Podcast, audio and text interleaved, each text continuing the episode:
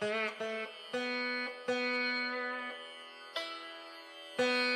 家好，我是林承印，您正在收听的是凯文的 Moment 第七十四集。我在这个频道分享人生中有特殊感触的一些事情，希望这些点点滴滴让您觉察到不一样的人生。这集要和大家继续聊的是《归途》这本书的第二十五个单元。我聊这本书很久，因为这是我觉得很特别的一本书，而且这本书也绝版了。好。那我正好偶然的机会在图书馆借到，那么后来呢，在二手书的书店买到了啊，那么也因此呢，就想说借着这个方式和大家聊这本书里面一些特别的故事，还有带给我的启示。好，首先的话呢，在书里面提到一个例子，啊，就作者理查的话，他曾经遇到一个。让他印象很深的事情，因为他在喜马拉雅山的附近呢，坐在这个地方冥想。那睁开眼睛了之后，突然之间听到很沉重的脚步声。啊一看有个欧洲人啊，他他为什么知道是欧洲人？可能就是白种人啊，金头发，类似这样，抱着一大袋的杂货从森林间跑过去。那这个欧洲人哦，一百八十公分，穿着 T 恤。T 恤底下的肌肉是鼓起来的哈，很像健美先生一样。各位知道说，哦，有些老外的话就看起来非常壮。那他为什么一直跑呢？因为一大群的猴子在追他，甚至于把他给包围起来了。他们把这个欧洲来的健美先生呢围起来之后，对着他叫，然后还恐吓他。那这一位的。欧洲人呢，抱着他的杂货袋，另外拿起一颗石头，跟这些的猴子互相吼来吼去。但是这些猴子慢慢的、慢慢的往这个人靠近，最后这个健美先生怕到全身无力，倒在地上发抖，然后一只猴子走过去，把他手中的杂物袋抢走。这个人。一点都不抵抗。当这些猴子围着杂货袋在吃的时候，这个健美先生偷偷的溜走。各位，这还不是最惊讶的事情。待会儿呢，一会儿啊，一个瘦小的尼泊尔当地男孩，大概八岁吧，出现在地方。他看到这些猴子在那边吃东西呢，就走过来。那这些猴子看到这个小男孩，就愣住了。小孩手上拿着石头，蹦蹦跳跳朝猴群过去。这些猴子开始惊叫。各位，他们刚刚不是恐吓欧洲健美先生吗？但是现在被这个八岁的小男孩恐吓了以后，猴群就四散奔逃，连他们吃到一半的食物都忘了拿。这小男孩做什么呢？走过去，拿起这个杂货袋，坐在地上就吃起来。李灿在旁边看的真的是目瞪口呆哈。这个小孩恐怕没有刚刚那个一百八十公分高的健美先生的一半吧。但是这个猴群不怕这个高的巨人，因为他们知道这个人心里是很恐惧的。但是他们反而怕这个小孩，因为这个小孩一点也不怕他们。所以呢，理查有了一个想法，他说：“我们会害怕那些我们所不知道的。”哎，有道理。很多时候恐惧是因为你不知道，你未知。比如说对不知名的生物，比如说对黑暗，比如说对未来，这些都是不知名的恐惧。但有时候这些恐惧呢，它并没有真的发生。有时候它发生了之后，并没有我们原先想象中的可怕。所以，怎么样应对恐惧？有的时候我们可能只是把它看清楚，面对它。这就是理查无意间看到的一幕真实的事件，但是也给带给他无比的收获啊！毕竟他一个人从美国到漂洋过海。到印度去。各位只要想一想，每天晚上当他睡在不知道在哪里的地方，面对着可能是恶意的人，或者是不知名的猛兽、蟒蛇、蜘蛛，这个时候他怎么样去面对他的恐惧？他怎么样去处理他的恐惧？这个让他有了很大的收获哈。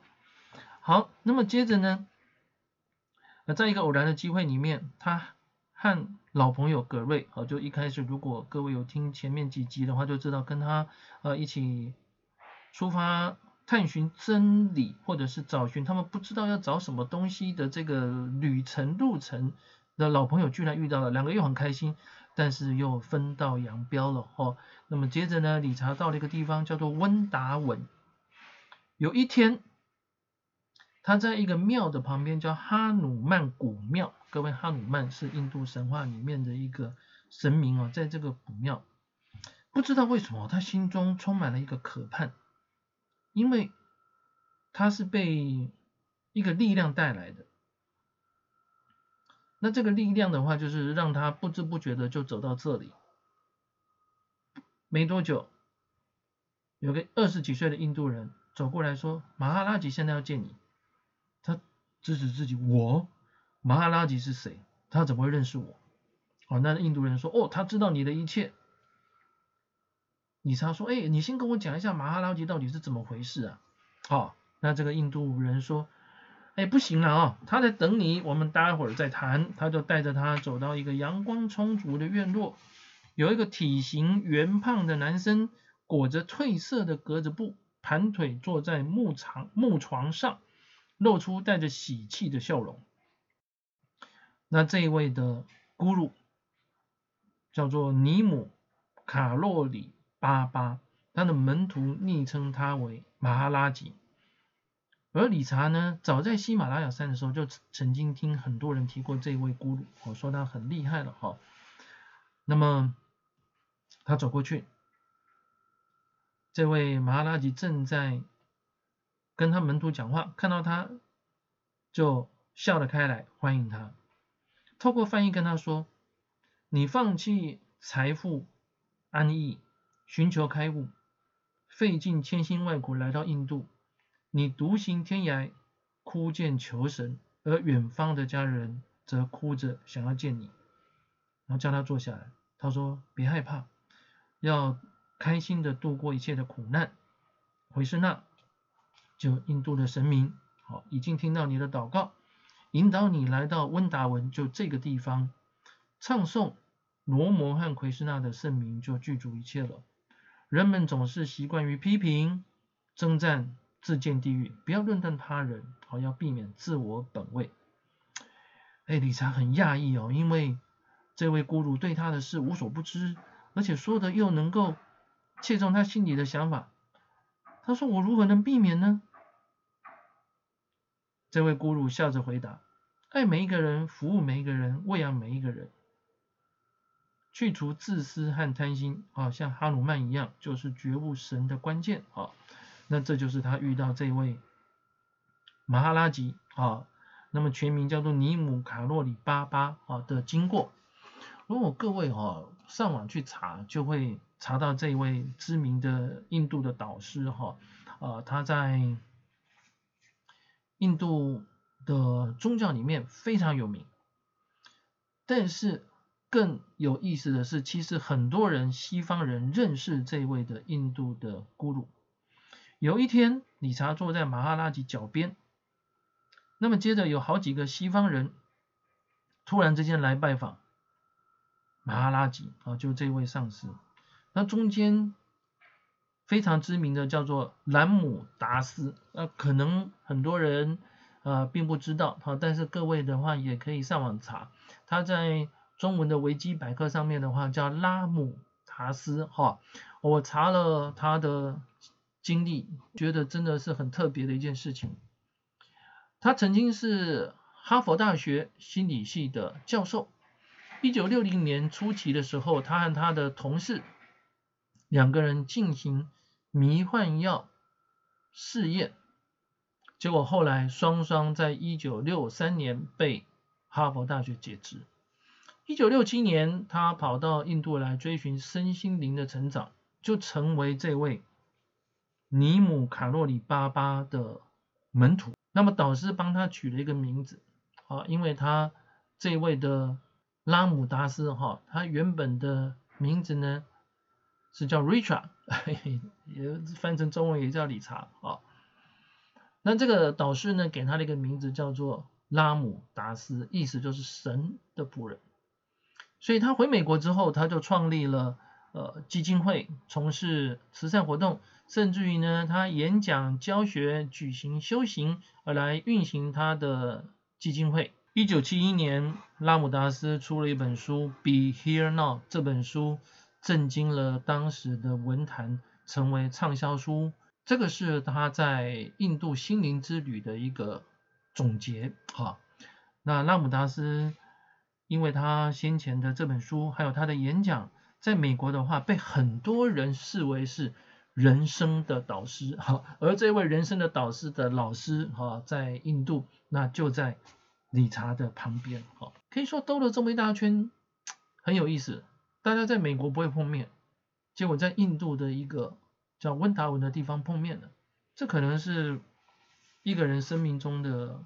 偶然，但是这个偶然的话呢，有时候也会因为很恰巧，而是必然，有可能啊，有可能生命中有一些事情的话，它就是一定会发生。好，当然要探讨生命，很多人会从不同的角度探讨，你可以从宗教的角度探讨，呃，问题是很多大家信仰的宗教可能都不太一样，你也可以从心灵层面探讨，但是呢，对于人生到底怎么样，我们没有办法去。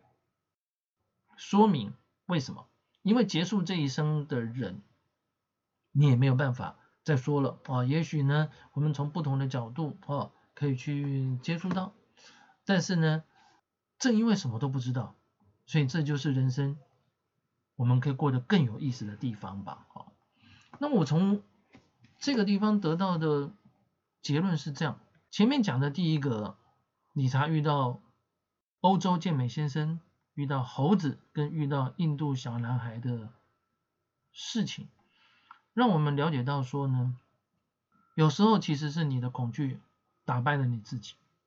再下来，他在不知不觉之中到了温达文，遇到了这位马哈拉吉，然后见到了在美国被称为人生导师的拉姆达斯，他们畅谈很久，拉姆达斯非常推崇。他的老师，那理查到底有没有也拜这位马哈拉吉维斯呢？以后我们会跟大家说明。在下一回要跟大家聊的是，终于理查要剪头发了，但是他剪头发的过程有多困难呢？这跟我们现在去理发厅、美容院剪头发是不一样。他剪头发的时候，四个人压着他，几十个人围观，甚至于路过的人还在帮忙，才把他的头发剪完。为什么要剪头发？为什么剪头发这么困难？各位，他从美国漂洋过海到欧洲，从印度，从欧洲到印度这段时间，他没有剪过头发，所以你知道这里面掺杂了多少的污垢？但是他为什么现在又要剪呢？剪的过程以及后面发生的事情。这就是我们下一回要和大家聊的。谢谢您的聆听，请记得对我们的节目订阅并做评分。祝您健康平安，我们下次再会。